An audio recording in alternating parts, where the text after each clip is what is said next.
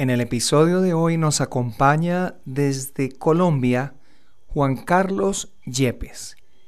Entrevista Diego Rafael Payán para CXLA Radio. Hola, te doy la bienvenida a nuestro canal CXLA Radio. Aquí encontrarás toda la información relevante a la experiencia del cliente, la innovación, transformación digital, el diseño de servicios y otras disciplinas del comportamiento humano.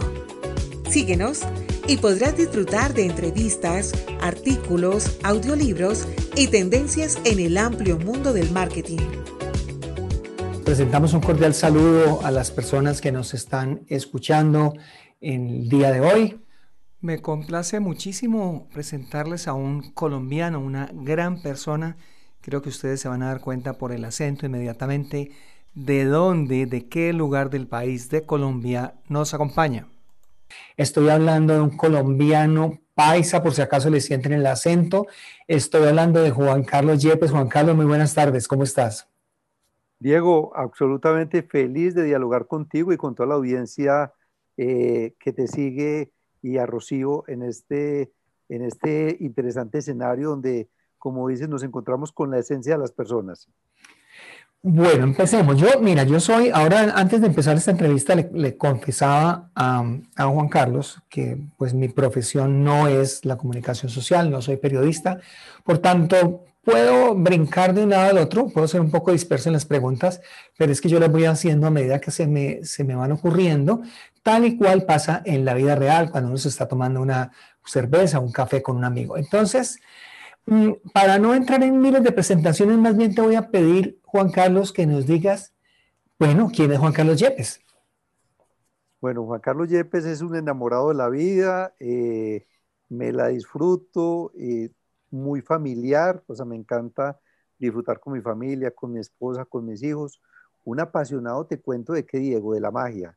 O sea, yo desde que tenía como unos 8 o 9 años, eh, en Abejorral, que es un pueblito aquí a dos horas de Medellín, eh, llegó un mago. O sea, yo vivía en Abejorral, llegó un mago y eso para mí fue un cambio completo en mi vida, ver ese hombre cómo aparecía y desaparecía cosas. Al día siguiente lo busqué y le dije que yo le quería ayudar y bueno, entre ayudarle en sus cosas, eh, aprendí mis primeros juegos. Hoy en día eh, tengo maestros de magia que son grandes a nivel internacional y la utilizo mucho en mis reuniones sociales, cuando estoy con amigos, cuando estoy con familia, pero igualmente de manera profesional, eh, cuando hago conferencias o talleres, me encanta hacer juegos de magia porque la magia genera un efecto wow, absolutamente sorprendente. Además, me ayuda a reforzar los mensajes que le quiero llevar a mi público. Bueno, pues esto eh, me estoy enterando, me estoy enterando y, y, me parece fabuloso. Mira una cosa, una cosa curiosa que me ha sucedido, Juan Carlos. He tenido oportunidad de entrevistar a otras personas, eh, honor members de la asociación, al igual que tú, y, he encontrado, no sé si esto sea coincidencia o qué, pero he encontrado en estas personas, incluyéndote como distintas manifestaciones de cosas de este tipo. No hablo de magia necesariamente, pero sí de, temas artísticos, de cosas sensibles que, ayudan, que, que acuden como a la parte emocional, a la parte sensorial. ¿Será eso una coincidencia? ¿Tú qué opinas? Sí, yo, yo pienso que todos de alguna manera nos queremos conectar con algo diferente, con lo distinto. El arte es muy lindo. O sea, yo, por ejemplo, para la música soy supremamente malo. O sea, no canto, no bailo para esas artes. Entonces, pero sí encuentro, digamos que mi, mi forma de socializar, de entregarme al otro, de servir, es a través de, digamos, del humor. O sea, me gusta el buen humor. Eh, soy contador de chistes, eh, algunos dicen que son muy buenos, otros dicen que son puros descaches, o sea, que es lo peor que han escuchado, pero igualmente los unos y los otros se ríen. Eh, y el tema de la magia, o sea, hacer juegos, hacer ilusiones, eso me, me, parece que es divertido, que acerca. De hecho, te cuento una cosa, yo sé que aquí no es para hablar mucho de negocios y todo, pero además en los negocios me abren muchas puertas. Eh, tengo algunos clientes, tengo un cliente en especial, que es el gerente de una firma transportadora muy grande del país, y cuando él me recibe también le gusta mucho la magia. Entonces me dice, Juan, ¿y qué me traes de nuevo? Entonces nos podemos pasar una hora que me dio de reunión hablando de magia. Y cuando ya nos vamos a despedir, pero no hemos hablado del negocio. No, Juan, tú sabes que eso está aprobado, simplemente pásame todo que yo se lo reenvío a X persona y eso ya está listo. O sea, es una hora más de socializar que hablar de negocios. Si le encanta, yo cuando puedo ver si le llevo algunos juegos eh, que consigo, porque además soy un coleccionista de juegos de magia, entonces a, a cuanta ciudad o país voy, pues voy y traigo cositas y eso me encanta, o sea, me divierte muchísimo. Y lo que tú dices, o sea, es una forma en que los seres humanos nos conectamos unos con otros. No, y, y, te creo porque, bueno, yo tengo una habilidad distinta y es la música y, y los mejores negocios o mis mejores contactos, no hablemos de, de facturación porque no, no se trata aquí de eso, pero me refiero a las relaciones más duraderas que yo he tenido con clientes han sido a raíz de tres cosas. La música, eh, los asados y, la cerveza, que eso, pues tú sabes que ese es mi chicle. Y antes que hablar de negocios, a esas personas las conocí precisamente eh, alrededor de la música, ¿no? Creo que es un, creo que es un clic, un detonante perfecto y bueno, gracias a Dios existen esas, esas, esas habilidades. Pero, pero mira que tenía una pregunta para ti y es, supuestamente dicen por ahí que tú tienes fama de serio, pero no sé si es fama, si es cara de serio o ninguna de las anteriores. Es que me parece muy simpático, Diego, porque, a ver, como yo hablo de temas tan serios, o sea, llevo 17 eh, años, 18 años continuos entre radio, televisión, eh, en internet, en redes, hablando de temas de negocios, de emprendimiento, innovación de tecnología, normalmente esos temas son como así todos serios. Entonces, puede ser eh, que, que, la faceta que, que, estoy reflejando sea esa. Entonces, es muy charro porque mucha gente que luego ya se acerca a mí y me dice, uy, como se veía de serio en la televisión, como se veía, veía de serio en ese video de YouTube, y ahora lo veo, resulta que es un mamagallista, eh, es un dicharachero, eh, echa cuentos, se ríe, molesta, entonces eso es delicioso, porque, pero yo digo, no, hombre, ¿cuál, cuál serio? O sea, realmente la vida se trata de, de reírse, de disfrutar cada momento, de lo que tú decías, de una cervecita con los amigos, de un buen asado, eh, eso es una delicia. Sí, así es. Bueno, te voy a pedir un favor antes de pasar a la siguiente pregunta y es que le traduzcas a nuestros, nuestros oyentes de otros países, de otras latitudes, qué quiere decir charro. bueno, a ver, charro es una palabra eh, que en nuestro contexto, eh, sobre todo, yo no sé si es muy país o qué, es una palabra que significa ser, ser gracioso, hacer reír a los demás. Entonces dice, bueno, esta persona como es de charra es, es, gracioso, es humorístico. Sí, es que lo, escucho bastante en, los, en las personas que son de, esa parte del país y dicen, ve, qué tan charro. Entonces uno no sabe si el charro, ya pues obviamente a fuerza de escucharla, ya me fui a mi diccionario Larousse y, y ya la, ya la identifiqué. Bien, pongámonos entonces eh, serios, mi querido Juan Carlos. Cuéntame quién es tu audiencia. Yo, yo, yo te veo en varios frentes, eh, igual chévere que, que, nos cuentes ahora al finalizar dónde te podemos ubicar. Te veo en varios frentes, en varios medios de difusión. Eh, tocando varios temas, eh, tienes la facilidad de ir desde la parte personal a la parte de negocios y eso hace que yo formule la siguiente pregunta. ¿Quién es tu audiencia? ¿Cambia según el canal de difusión que utilizas? Yo pienso que mi audiencia principal son los empresarios, los emprendedores, eh, porque digamos los medios en los que más tengo visibilidad son el programa de televisión, que es Negocio en tu Mundo, eh, el canal de YouTube, que también eh, pues, eh, son las entrevistas mismas del programa, en donde hay algo que es muy simpático que nos sucede, y es que el 25% de la audiencia está en Colombia y es el segundo lugar de audiencia. por o sea, está por encima México. México es el primer lugar, Colombia el segundo, y bueno, ya ese otro 50% está entre Perú, mucha gente, casualmente España y Estados Unidos están también en ese top 6 y bueno, ya el resto de países de Latinoamérica. Entonces vemos que hay una audiencia muy variada. Yo, yo adivinaría, pues, porque no tengo la certeza, pero creo que en su mayoría es gente que le gustan los temas empresariales, de negocios, de marketing, de ventas, donde cada semana llevamos emprendedores. Y bueno, eso lo complemento con la parte escrita, que me encanta, en mi blog Negocios e Inspiración, que escribo en portafolio, donde trato de escribir siquiera unas dos o tres veces a la semana. A veces el tiempo no me da pero hago el esfuercito porque me parece que ahí tengo una audiencia eh, que le gustan los buenos temas, informaciones que sean frescas, algunas veces fragmentos de las historias inspiradoras de los libros. Entonces, eh, eh, yo me aventuraría a decir qué es eso, porque así yo a veces hable, pues me, encanta el coaching, me formé como coach ejecutivo, me encanta la programación neurolingüística, y, pero finalmente la aplico también para ese mismo tipo de público, para la gente que le encantan los negocios, que le encanta el mundo laboral, que quiere ser más productivo, que quiere ser más competitivo, pero que en resumen quiere ser más feliz. ¿Cómo, cómo llega una persona de abejorral? Ahora me, ahora me, vas a recordar cuál es el gentilicio. ¿Cómo llega una persona de abejorral eh, a, dar ese brinco de la magia a la, comunicación? ¿Qué te, ¿Qué te, picó para que llegaras a trabajar en los medios? Yo creo que fue la magia de la radio la que primero me cautivó, Diego. Eh, yo en Abejorral eh, cuando iba del parque hasta mi casa, que queda por ahí como unas cinco cuadras del parque, eh, yo pasaba por la emisora Voz de Abejorral. Y a mí me parecía muy mágico eso, me decía, yo decía, ¿cómo es posible que alguien está aquí en una cabina pequeña, tiene al frente un micrófono y lo que esa persona está hablando ahí se pueda escuchar en todo el municipio y además en todas las veredas? Y me parecía todavía más mágico lo que pasaba cuando esa persona daba una información que le podía cambiar la vida a otro que lo estaba escuchando, eh, que le llevaba noticias, que le llevaba información de servicio. Y yo recuerdo, por ejemplo, le decía, eh, se le avisa a la señora Aurora Obando en la vereda La Quebradona que su esposo Luis ya está mejor de salud, que por favor eh, ya lo dieron de alta del hospital, entonces que llega mañana a las 3 de la tarde, para que le bajen el caballo al, puente. Y, eso era muy común, ¿no? En los pueblos. Creo que todavía sigue siendo. Claro, y sigue siendo. Entonces eh, ahí descubrí que la comunicación era muy potente y que la comunicación era servicio, que la comunicación era capaz de ayudar a muchas personas con mensajes que definitivamente lo pueden transformar y espero pues que siempre sea de manera positiva.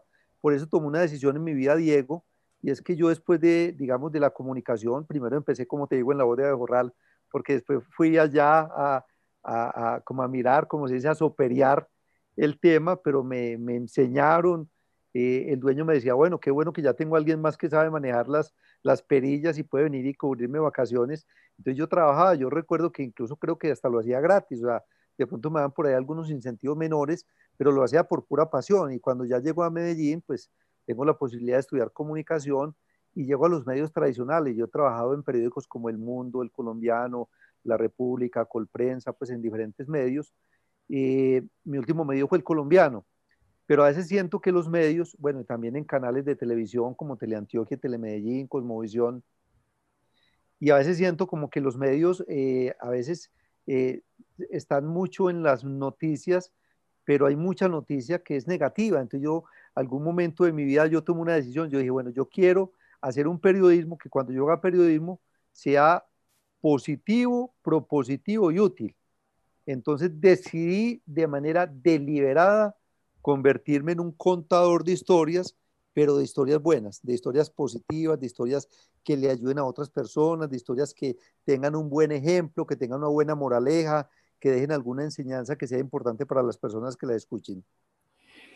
Eh, ahorita que tú hablabas de, las, de los medios de comunicación en las noticias, hay un fenómeno, no sé si a ti te pase, por lo menos con las, algunas personas con las cuales yo hablo eh, hoy en día, eh, cada vez me, manifiestan estar más divorciadas de los, de los noticieros. Yo particularmente los veo, veo uno al día, pero yo no sé, me parece que las personas están tratando de aislarse un poco y es precisamente tal vez por eso que comentan, ¿no? Porque no es muy poco lo, lo positivo que se, que se menciona. Sí, estoy de acuerdo con eso, Diego, y yo mismo también, o sea, es bueno y es importante estar enterado de lo que está pasando, eh, pero finalmente no estar uno conectado todo el tiempo con noticias, es bueno cambiar, eh, por ejemplo, en la radio me, me, gusta mucho escuchar o música, eh, podcasts, me encantan, por audiolibros, o sea, porque es que uno puede utilizar el tiempo de manera muy, muy útil y con contenidos que alimenten la mente, el espíritu, eh, que sean poderosos, que me conduzcan a, ese sitio donde yo quiero estar eh, mañana o pasado mañana. Eh, y bueno, las noticias, pues sí es importante verlas, pero como tú dices, creo que es un buen ejemplo, es verlas, pero con mucha moderación. Juan Carlos, ¿qué, ¿qué es ser un coach ejecutivo y qué se requiere para eso? ¿Se necesita tener, no sé, vocación, habilidad o es solamente la disciplina de aprenderlo? Bueno, yo creo que es, de, las, labores más lindas con las que yo me, me, me, he encontrado en mi vida. Jamás en mi vida me lo hubiera imaginado. O sea, me llegó de manera sorpresiva y me dejé sorprender. Un invitado que tuve alguna vez en un programa de televisión me dijo, mira, yo te quiero hablar de coaching. Y yo, ah, bueno, yo he, hablado, he oído hablar que, que ese tema es como interesante, que se, se, está escuchando mucho. No tenía idea lo que era. Eh, y lo llevé, llevé al invitado. Y me gustó mucho lo que me contó. O sea, vi que había ahí una herramienta que podría ser muy poderosa para ayudar en la transformación de muchas personas. Y cuando terminó la entrevista me dijo, bueno, y vamos a abrir un diplomado eh, sobre este tema. Si de pronto quieres conocerlo de cerca, pues eres bienvenido. Y le, me, me dejé seducir de la propuesta. Y efectivamente hice el diplomado. Eh, y el diplomado me abrió las puertas posteriormente a hacer la certificación ya con una escuela española de coaching, una escuela europea bastante acreditada y me encantó, me encantó el tema, me parece muy poderoso. Yo creo que la mayoría de la gente, o sea, no sé qué porcentaje, pero creo que el 70, 60, 70% de la gente común y corriente no sabe lo que es el coaching, ¿cierto? Entonces, creen que es algo, pero realmente resulta ser algo distinto. A mí lo que me seduce del coaching es que no es, no es consultoría, no es mentoría, no es consejería, no es nada de eso, sino que simplemente es una persona que acompaña a otra en ese, en ese rol tan importante que es descubrir su potencial interior.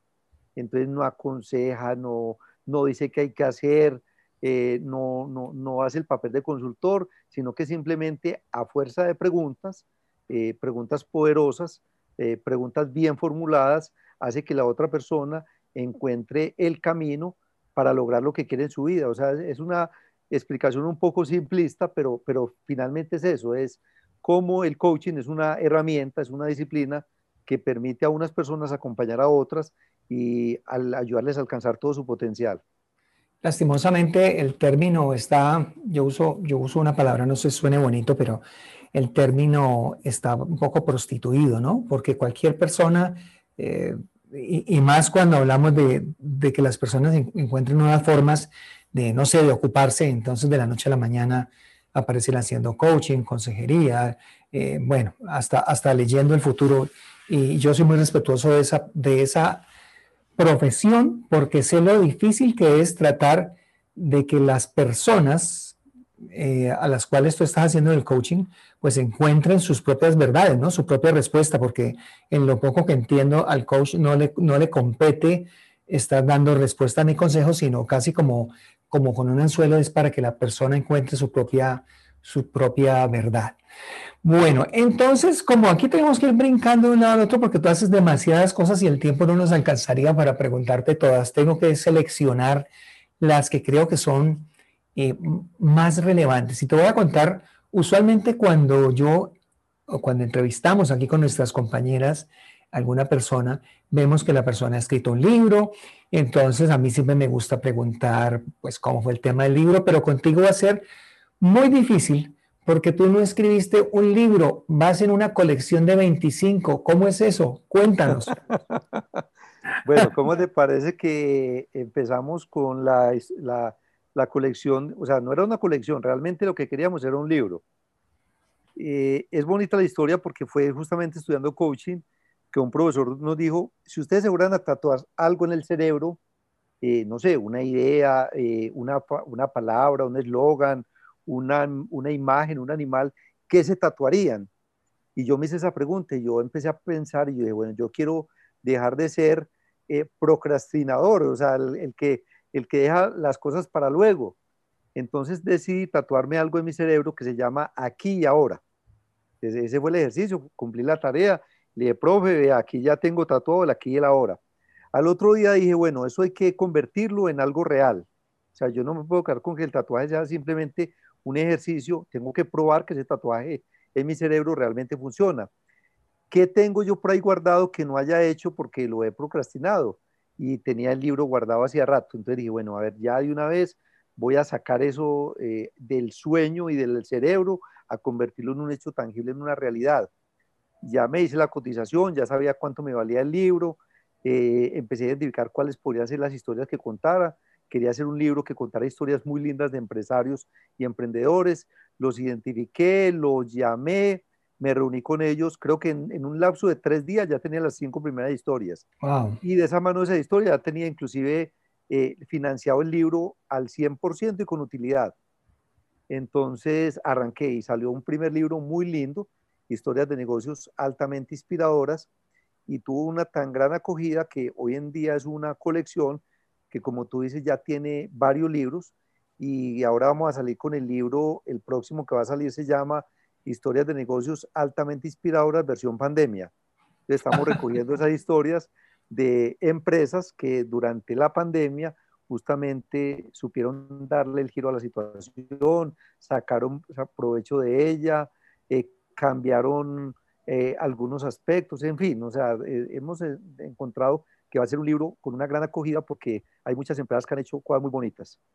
Juan Carlos, ¿estos libros son autoría 100% tuya o, o has buscado colaboración en algunos de ellos como coautorías? Mira, todos, los, todos los primeros los hice yo con mi socia Paola Rueda, o sea, ella escribía unos, ella escribió uno específicamente sobre mujeres y otro que era sostenibilidad. Eh, hasta ahí, hasta los primeros cinco libros, íbamos muy bien, pero ya cuando empiezan a llegar libros nuevos y la gente, bueno, venga, que un libro, que el otro, entonces ya hemos hecho en total en la colección, lleva ocho libros, ya vamos a sacar el libro, el libro número nueve de pandemia, entonces en los otros hemos eh, tenido escritores eh, muy buenos, muy buenos del país, caso Luis David Obando, James Steven Alzate, eh, espéreme, Jessica del diario, en fin, Juan Gonzalo Benítez, eh, Andrés Toro, que es una pluma espectacular que tenemos en Colombia. Entonces podremos decir que es, que es un ejercicio a varias manos, porque bueno, lo que yo sí siempre hago es la entrevista, que ese es el insumo de la, eh, de, digamos, del trabajo y del mensaje que queremos dar.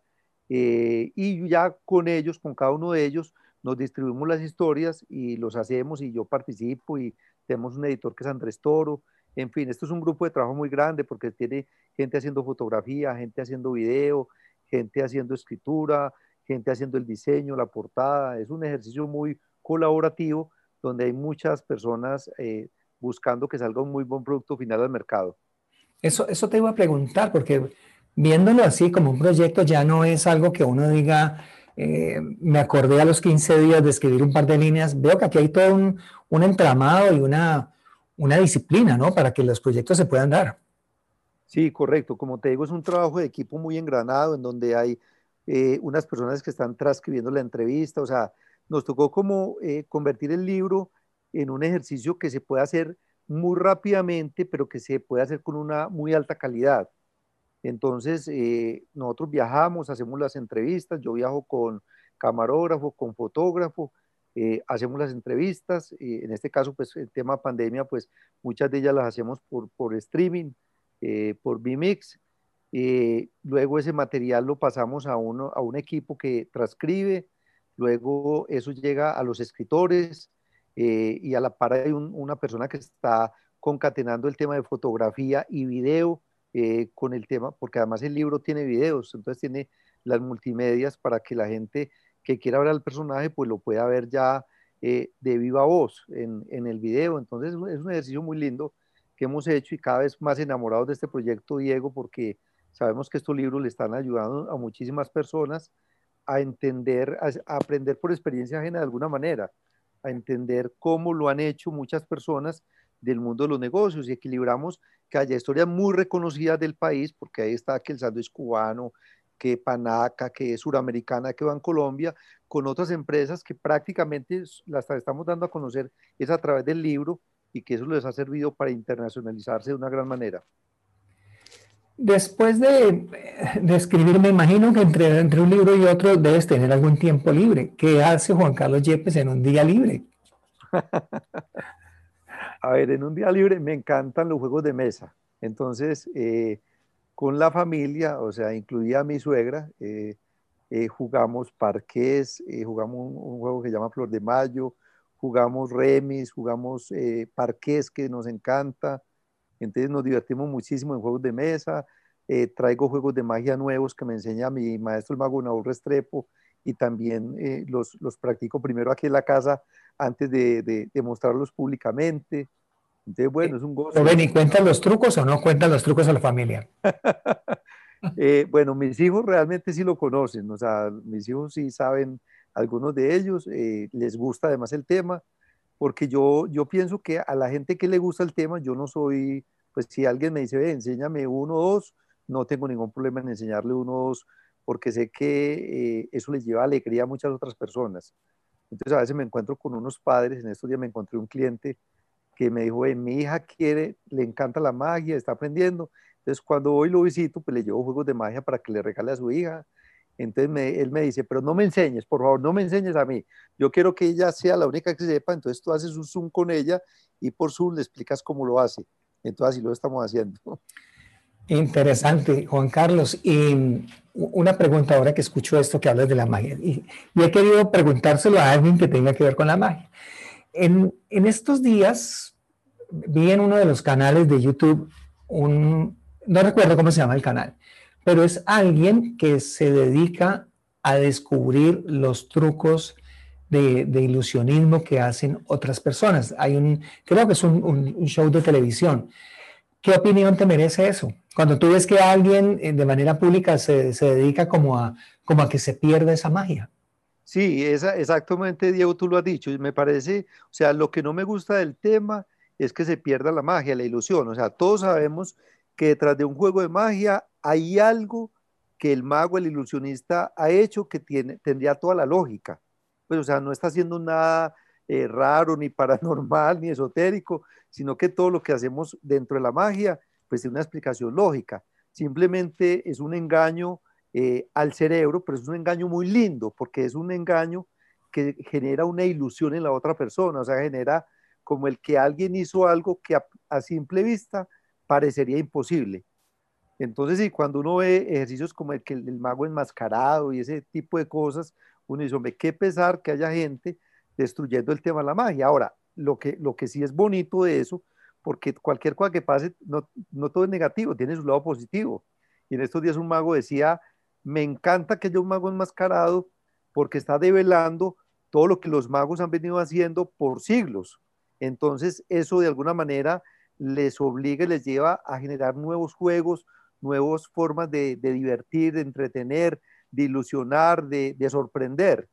Entonces, realmente, pues la magia evoluciona muchísimo. Eh, pues el tema de que eh, el, que partió la mujer en dos, que además, Diego, no te lo recomiendo para nada porque pues yo lo hice y la niña está hospitalizada en la clínica Soma, habitaciones 203 y 204.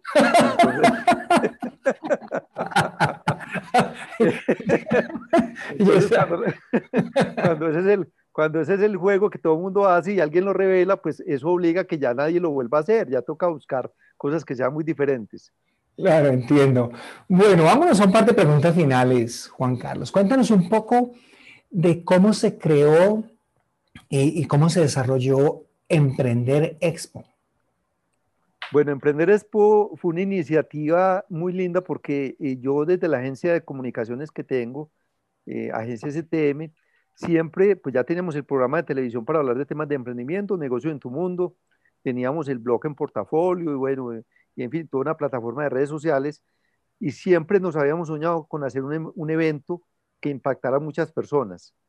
Y en diciembre nos encontramos el, el personaje ideal para eso, se llama Merenson Masuera, un empresario de eventos, una emprendedora carta cabal, y nos buscó y nos dijo, venga, yo quiero juntarme con ustedes para que hagamos un gran evento de ciudad, un evento que le llega a muchos emprendedores. Y empezamos a pensarle el tema y nos encantó y eso fue en diciembre, dijimos, listo, vamos a hacerlo en junio, 6 y 7 de junio, y vamos a innovar con eso, que no sea un evento como todos que es en Plaza Mayor, sino que lo hagamos inclusive en un sitio de la ciudad distinto.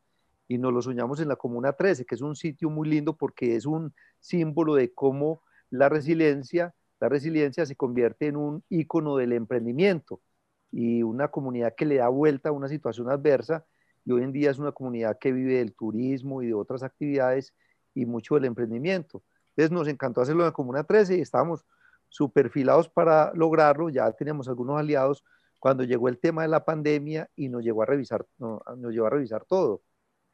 Eh, y por fortuna ya se convirtió en un proyecto mucho más grande, porque ya no era de una ciudad, sino que cuando nos obliga a irnos a la virtualidad, ya es un proyecto de un país. Y de hecho, me encanta porque mucha gente se conectó de todas las ciudades de, Colombia, inclusive de otros países, gente que vio las 33 conferencias que hicimos, los 22 talleres que realizamos, todos con pura virtualidad. Y ahora lo otro que estamos haciendo es que todo ese conocimiento lo estamos subiendo a un canal de YouTube en Emprender Expo. Entonces yo digo, Diego, que el que se vea eso, mejor dicho, eso es de una diplomatura completa, porque son muchas horas de conocimiento eh, de grandes gurúes, de mucha gente de CXLA, LA participó, gente que normalmente en una conferencia cobra 10, 15 o 20 mil dólares y que aquí quiso vincularse para entregar conocimiento útil a los emprendedores colombianos, pero que finalmente eso opera el emprendedor peruano, boliviano, ecuatoriano, eh, guatemalteco, de cualquier parte del mundo.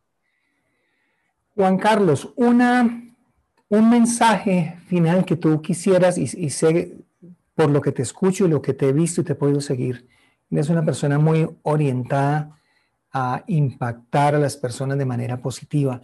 Si en este momento tú quisieras compartirnos un mensaje para las personas que nos escuchan en CXLA y que nos hemos unido alrededor de este tema de la experiencia de los clientes, ¿cuál sería ese mensaje?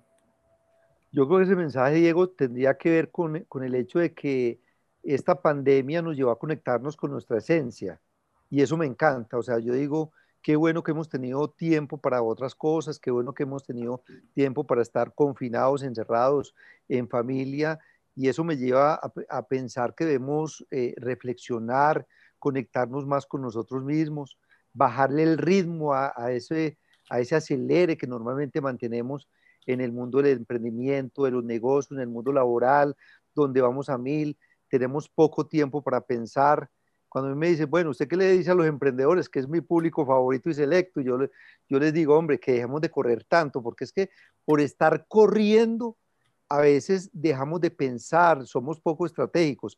Y permíteme, Diego, te cuento una historia que me pareció muy simpática de Merin Sumasuera, quien te mencioné ahora, que era el, eh, quien fue nuestro socio en Emprender Expo y quien lo es para las versiones futuras. Y, y llega y me cuenta algo que yo me dejó una gran enseñanza y me dijo, Juan, mira, yo cuando arranqué como emprendedor, yo arranqué a hacer eventos. Entonces yo en el afán de hacer eventos y que quedaran muy bonitos, yo por ejemplo en una discoteca me contrataron un evento. Entonces en mi casa inflaba las bombas, inflaba unas bombas de helio y yo cuando tenía 10 bombas llamaba a un taxi y empacaba esas 10 bombas en ese taxi y las mandaba para el sitio. Entonces el taxista iba allá y las desempacaba, las entregaba. Luego llamaba a otro taxi y empacaba otras 10 bombas de helio. Y así yo por ahí en una noche contrataba por ahí 10 taxis para que llevaran las bombas de helio. Y por ahí a los dos años, yo la verdad no sé si él me está exagerando, eh, yo me pregunté, yo y me hice una pregunta, eh, ¿yo por qué no eh, más bien inflo las bombas de helio allá en el sitio y cuánta plata me ahorro en taxis? Y eso parecería un, un chiste, ¿cierto? Uno dice, claro. por Dios, o sea, parecería un chiste, pero él me dice real. Y yo digo, ese chiste, pues esa, esa anécdota me sirve para ejemplificar el corre-corre de los emprendedores, el corre-corre de los empresarios, donde tenemos poco tiempo para nosotros, poco tiempo para el disfrute, poco tiempo para el ocio. Entonces creo que eso nos lleva a repensar la vida. A veces trabajamos demasiado y, las mejores cosas, como decías tú, Diego, al principio, se hacen es tomándose una cervecita, disfrutando con amigos, eh, cantando, eh, haciendo un juego de magia, haciendo unos chistes, jugando billar, jugando golf, lo que sea que a uno le guste. Ahí es, esos son los mejores momentos y donde inclusive para el mundo laboral y los negocios pueden hacerlo mejor. Entonces, la recomendación es no nos ocupemos tanto, o sea, no estemos tan ocupados, no estemos tan a mil, eh, disfrutemos más de las cosas pequeñas, conectémonos más con nuestra esencia interior, con nuestra pareja, con nuestros hijos, con nuestra familia, con los amigos, disfrutemos más y trabajemos menos. Juan Carlos, el tiempo se fue volando como globos con helio. ha sido un tiempo mágico, pero no quisiera despedirme sin darle la oportunidad a las personas que puedan conocer cuáles son tus redes sociales, cómo te pueden contactar, porque seguramente habrá más de una persona que no te conocía que va a querer seguir teniendo noticias tuyas. Bueno, Diego, muchas gracias por la, por la oportunidad, por, por la entrevista. Me encantó esta conversación así tan, tan poco planeada, porque ninguno de los dos sabíamos ni de qué íbamos a hablar y eso me encanta porque sale, sale fresco, sale auténtico, sale desde el corazón cada cosa que decimos, nada es preparado, sino que es de lo que es nuestra vida cotidiana. Mis redes son Juan Carlos Y, con, la Y de Yepes, pero sin la E, Juan Carlos Y. Eh, así estoy en todo lado, en, Twitter, en Facebook, en Instagram, eh, bueno, en LinkedIn como Juan Carlos Yepes Álvarez, que es una red que me parece muy linda para, para conocer personas eh, del ámbito de los negocios. Y lo mismo, negocios en TM, o sea, negocios en tu mundo, lo abreviamos como negocios en TM, y también está en todas las redes como Instagram, Facebook, Twitter, LinkedIn, en todo, en todo lado nos encuentran ahí. Así que Diego, mil y mil gracias para ti y para la audiencia. Es Juan Carlos Yepes, un enamorado de la vida, un mago para cautivar y atrapar con magia a personas y empresas, desarrollando negocios y beneficios para la sociedad. Soy Diego Rafael Payán, vicepresidente en Customer Experience Latam Association. Muchas gracias por acompañarnos y hasta una próxima oportunidad. Disfruta de los beneficios que tenemos en CXLA para ti. Visítanos y regístrate hoy mismo www.cxla.org.